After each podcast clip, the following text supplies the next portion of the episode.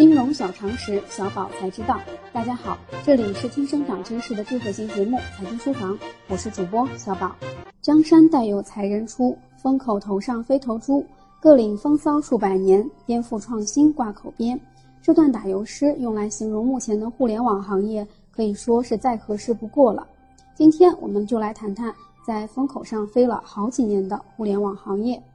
一九八七年九月二十日。钱天牌教授发出我国第一封电子邮件，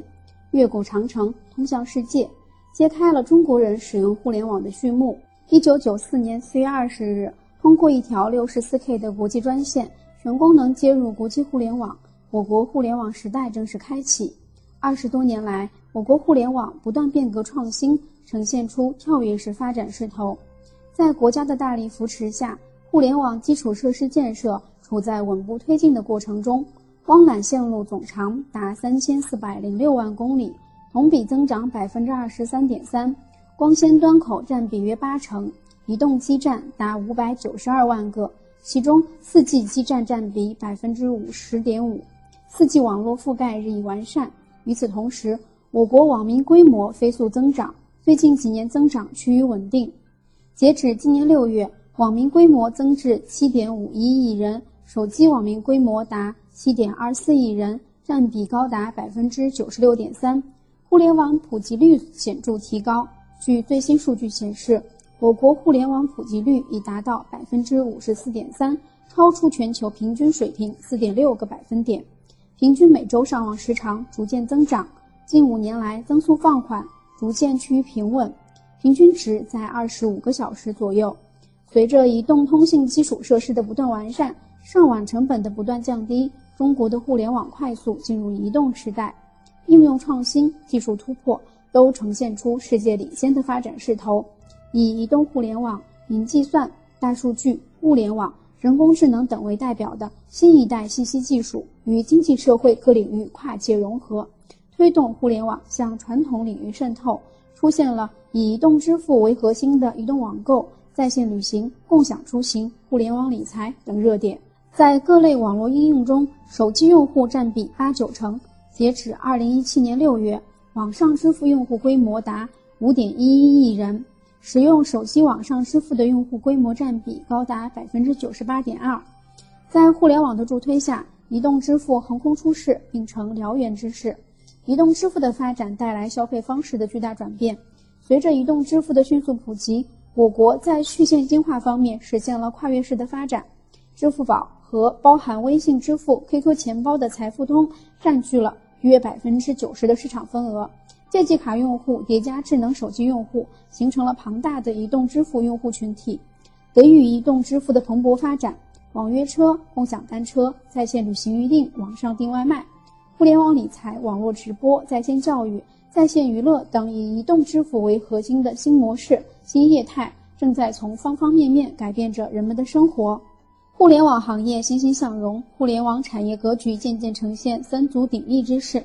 有人戏称，中国其实没有互联网，只有 BAT；中国也没有创业公司，只有已经被 BAT 投资了的创业公司和正在等待被 BAT 投资的创业公司。可见 BAT 发展势头确实如日中天。而最近却有另外一家互联网公司利好频出，甚至盖过了 BAT 的风头，被冠以“互联网第一股”的称号，它就是三六零。三六零经历了美国上市、私有化退市、排队 IPO、迂回曲折后，二零一七年十一月三日，借壳江南嘉捷回归 A 股，成为了国内唯一一家在 A 股上市的互联网高科技企业。值得注意的是，三六零的上市不仅是完成了 BAT 都没有完成的任务，更成为了我国股权分置改革时期结束后，几乎史无前例在证券交易大厅内召开媒体见面会的公司。而截止上周，江南嘉捷复牌无悬念，连续涨停封板九个，可见投资人对三六零回归 A 股的信心。除了借壳上市，三六零的掌门人周鸿祎这两年还干了许多其他大事。二零一五年七月，三六零金融首度亮相，并推出独立的互联网理财品牌。市场传言，三六零正在向央行申请支付牌照，拟定名为“齐付通”。二零一六年九月。三六零金融旗下的个人及小微信贷平台三六零借条正式上线，其基于三六零大数据对客户信用进行评估，并在此基础上提供及时到账的消费贷款。二零一七年五月，根据中国人民银行福州中心支行官网，三六零控股的福州三六零网络小额贷款有限公司作为福建首家网络小额贷款公司，正式获批开业，注册资本三亿元。周鸿祎不止在网络安全及金融领域频频亮剑，同时他还高调进军游戏产业，与多家知名机构合作，发起设立了一系列游戏产业私募基金，为我国网络游戏事业添砖加瓦。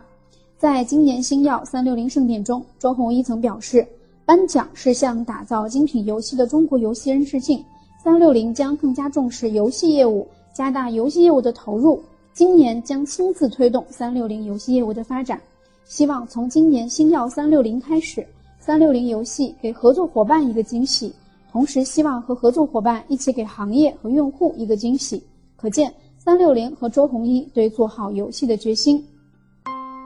即日起，大家可在微信中搜索全拼“金融理财峰会”，加入财经书房后援会，微信实时掌握节目动态，并有机会获得电台年终福利。以上就是今天的内容，我们下期节目再见。